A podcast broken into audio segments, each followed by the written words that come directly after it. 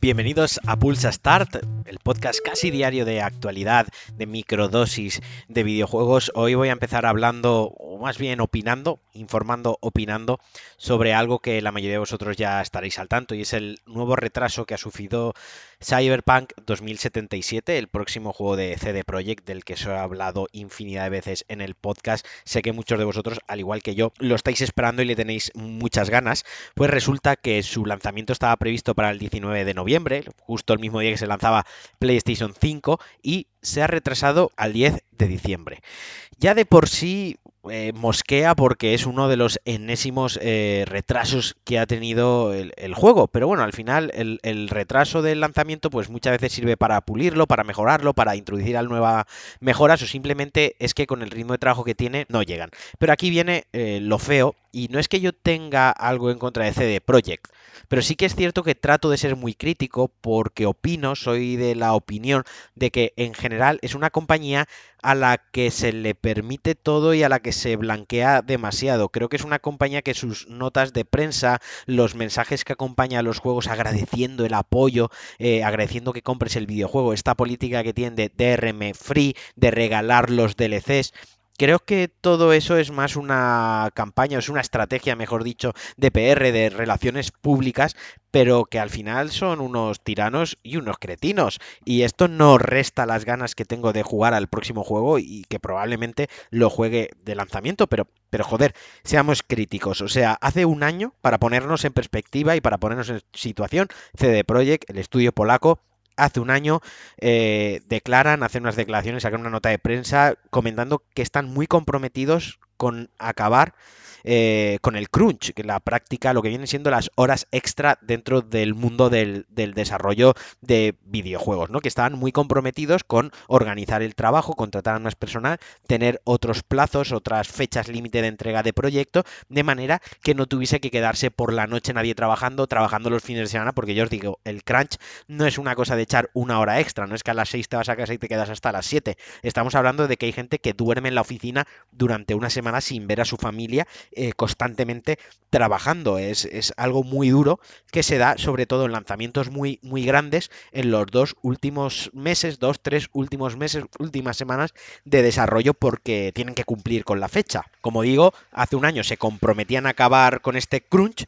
y hace relativamente poco sacaron una nota de prensa de las suyas en las que anuncian que desgraciadamente para cumplir con la fecha del 19 de noviembre iban a tener que crunchear, que sus empleados, algunos de los desarrolladores tenían que, hacer crunch, iban a tener que pasar noches, fines de semana metiendo horas a tope, que estas horas iban a ser retribuidas aproximadamente al cambio pues de media unos 800 euros más o menos en función, ya os digo, de media por, por, también del puesto y de las responsabilidades que ocupa dentro del desarrollo, pero vaya, esa era un poco la media eh, que se iba a pagar eh, por, por todas estas horas extra, por todos estos fines de semana y todas estas noches sin dormir. Y ahora resulta que anuncian de nuevo otro, otro retraso, es decir, eh, me estáis diciendo que vais a hacer a la gente echar horas ahí sin límite para cumplir el 19 de noviembre, como que lo estáis medio excusando, en plan, lo hacemos por vosotros jugadores para no volver a retrasar el juego, porque sabemos que nos apoyáis, porque sabemos que tenemos muchas ganas, vamos a hacer este esfuerzo y ahora lo retrasas al 10 de diciembre. Pero ojo,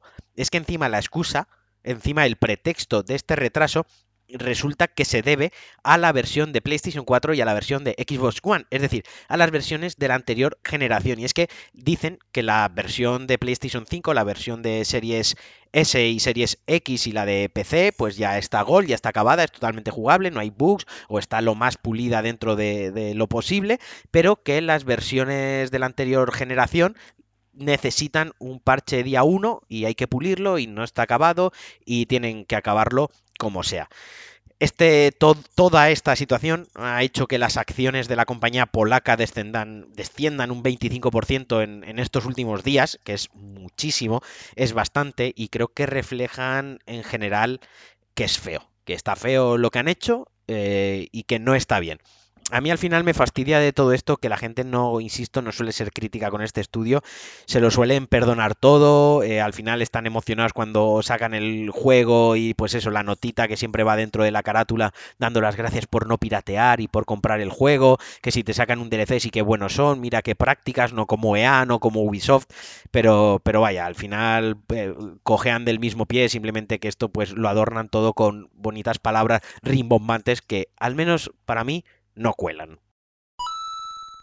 Resulta que tenemos este mes, vamos a tener patrocinador en Pulsa Start. Este mes va a ser eh, Philips, que ha presentado su nueva gama One Blade, que es un revolucionario concepto de máquinas de afeitar, que, vamos, son una auténtica pasada. Están pensadas para un repaso rápido antes o después o durante la ducha, es decir, se pueden utilizar bajo el agua antes de iros a la oficina, antes de salir de casa. Si tenéis una cita, si habéis quedado con los amigos y vais un poco ajustados de tiempo, pues podéis recortar, perfilar la barba incluso eh, debajo de la ducha, ya sea el estilo que queráis llevar, una barbita de tres días, una barba más cuidada o más desaliñada, pero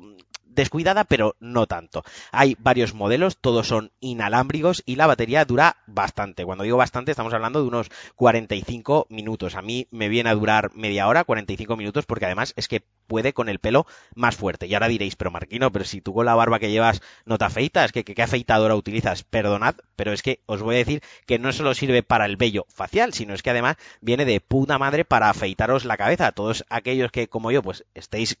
calvos y os guste llevar un raso perfecto, un, acabado perfecto en la cabeza, eh, viene fenomenal, porque mientras te duchas te la pasas cada dos días y de verdad que os digo que salís perfecto. Además, las cuchillas duran bastante, no hace falta utilizar recambios constantemente, las cuchillas os pueden durar unos 4 o 6 meses, más o menos, que si eso ya lo comparáis con el gasto de cuchillas tradicionales que podéis haber hecho en los 10, 15 últimos años, pues, pues enseguida te compensa. Pero es que además no solo sirve ya solo para el, el vello facial y craneal, sino si además os gusta ir un poco más apurados en vuestra higiene íntima, ahí ya no me meto, también sirve para esas zonas más delicadas, pues como los sobacos, el pecho y bueno, pues la zona que todos ya sabéis. Podéis comprarlo en la web de Philips, podéis ver toda la gama que tienen, que es muy amplia, tienen la gama desde 35 euros hasta 100 euros, todas son la hostia, todas inalámbricas, como digo, y además también la podéis comprar en vuestras grandes superficies o en vuestras tiendas online de confianza. Con OneBlade, tu estilo siempre sin complicarte.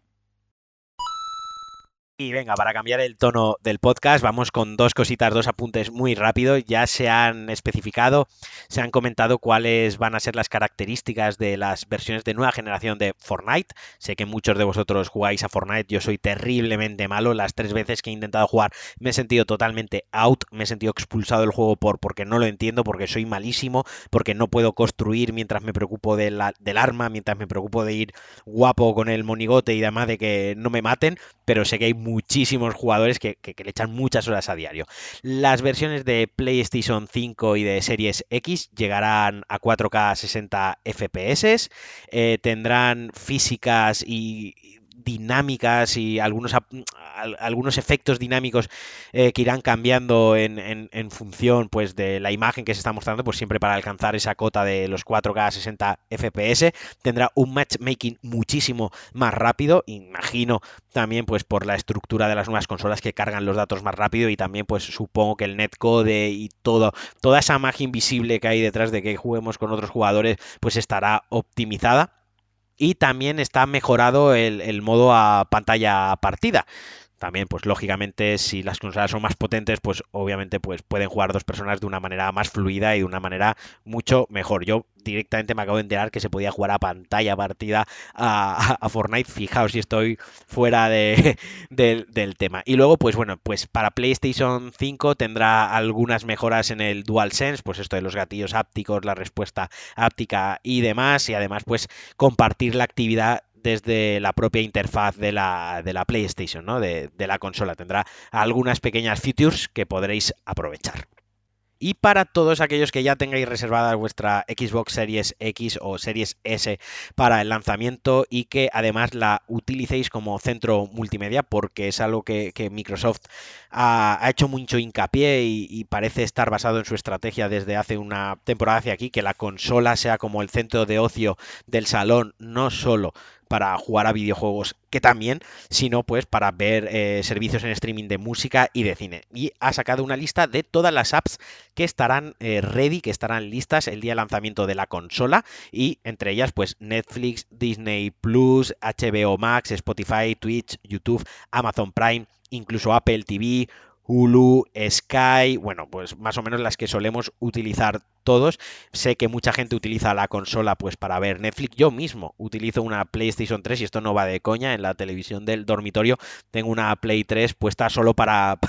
para ver Netflix y para ver eh, Plex. Que por cierto, me ha faltado ver Plex porque hay un And More en la lista. Me ha faltado ver Plex, pero mm, estaría muy bien porque también sé que muchísima gente tira de Plex para, para ver su biblioteca virtual, para ver todo el contenido que tienen guardado en el ordenador. Así que si sois de esos que de usar la consola para jugar, la utilizáis para ver servicios en streaming, ya sabéis que con la Series X, con Series S, Microsoft ha cubierto prácticamente todas las plataformas para que podáis disfrutar de ello desde el día 1.